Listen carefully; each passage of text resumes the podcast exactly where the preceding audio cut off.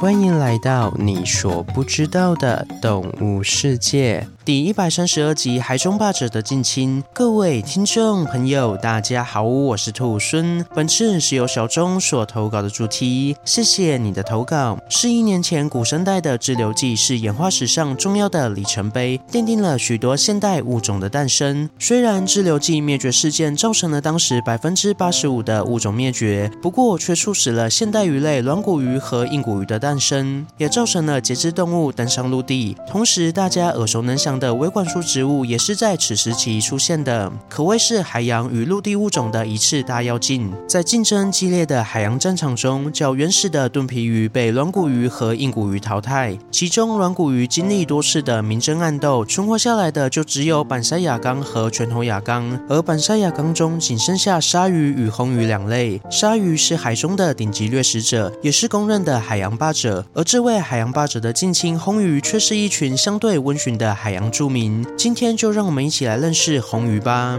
红鱼是一个庞大的家族，分类在软骨鱼纲红种目中，底下共有四个目、二十六个科，约五百六十种物种。外形因巨大的胸鳍与头部合为一，所以呈现不规则或是规则的圆盘状，是整个海洋中独一份的外观。而颜色及花纹在不同种间会有很大的差异。此外，它们也与老大哥鲨鱼一样，是以鳃裂作为呼吸器官。大部分红鱼的鳃裂是对，有些是六对，不过与鲨鱼不同的是，红鱼的鳃裂是长在身体底下的。原因是红鱼圆盘状的身体比起快速游泳追击猎物，更适合贴附海底并隐身起来，等小鱼小虾经过再发动突袭。甚至有些红鱼是靠着滤食浮游生物来过活的。如此温和怕事的红鱼，为了达到最佳的隐身效果，就将鳃裂移动到了身体下方，并在眼睛附近特画出了一个小孔洞，透过这个小孔将海水吸入，再由底下的鳃裂排出，这样的好处是减少呼吸时的身体动作，达到更好的隐身效果，也可以最大限度的避免吸进太多的沙子。不过可别以为红鱼这样就好欺负，人家可是从一点十亿年前就存活至今的元老级水中生物，论生存手段可是它的拿手绝活。除了隐身外，红鱼另一项武器就是毒刺。一般来说，红鱼的尾巴会有一到三根的毒刺，这些毒刺的外层是外皮鞘，里面有可以分泌毒液的上皮细胞，利用上皮细胞产生的毒素作为毒腺，就可以产生红鱼毒。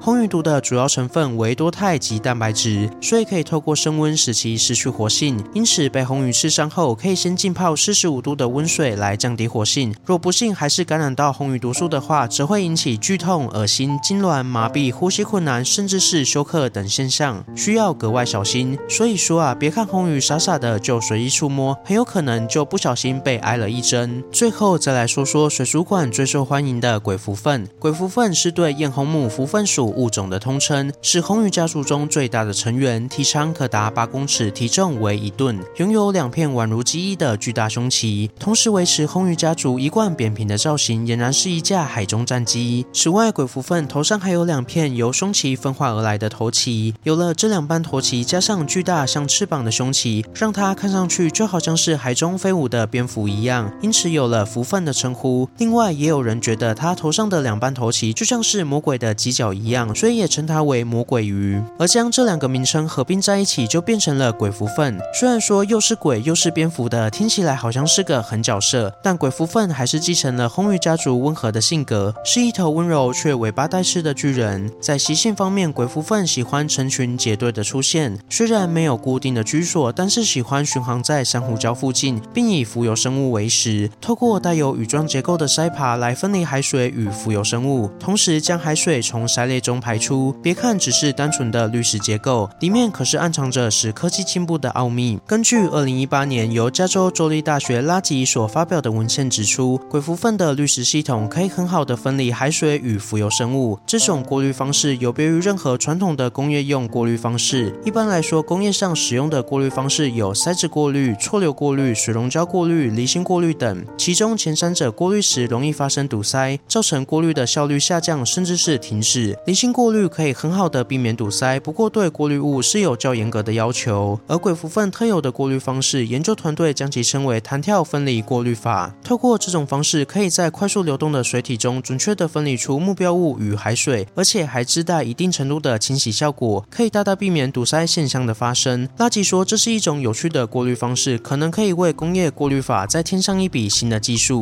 好了，那今天的故事就分享到这边喽。对红鱼有什么其他的想法，欢迎在底下留言。如果喜欢我的节目，也欢迎追踪订阅及分享给身边对动物自然有兴趣的朋友吧。最后，想要鼓励兔孙的话，可以到 Apple Pay 上给兔孙五星评价，或是点开赞助页面给予兔孙小额的回馈。回馈的金额一部分也会捐给动物相关的福利机构。这样一来，除了可以给兔孙鼓励外，还可以做善事。那我是兔孙，我们下次见，拜拜。下集预告：二零二三年世界动物日串联活动特辑，欢迎大家一起来响应十月四号世界动物日吧。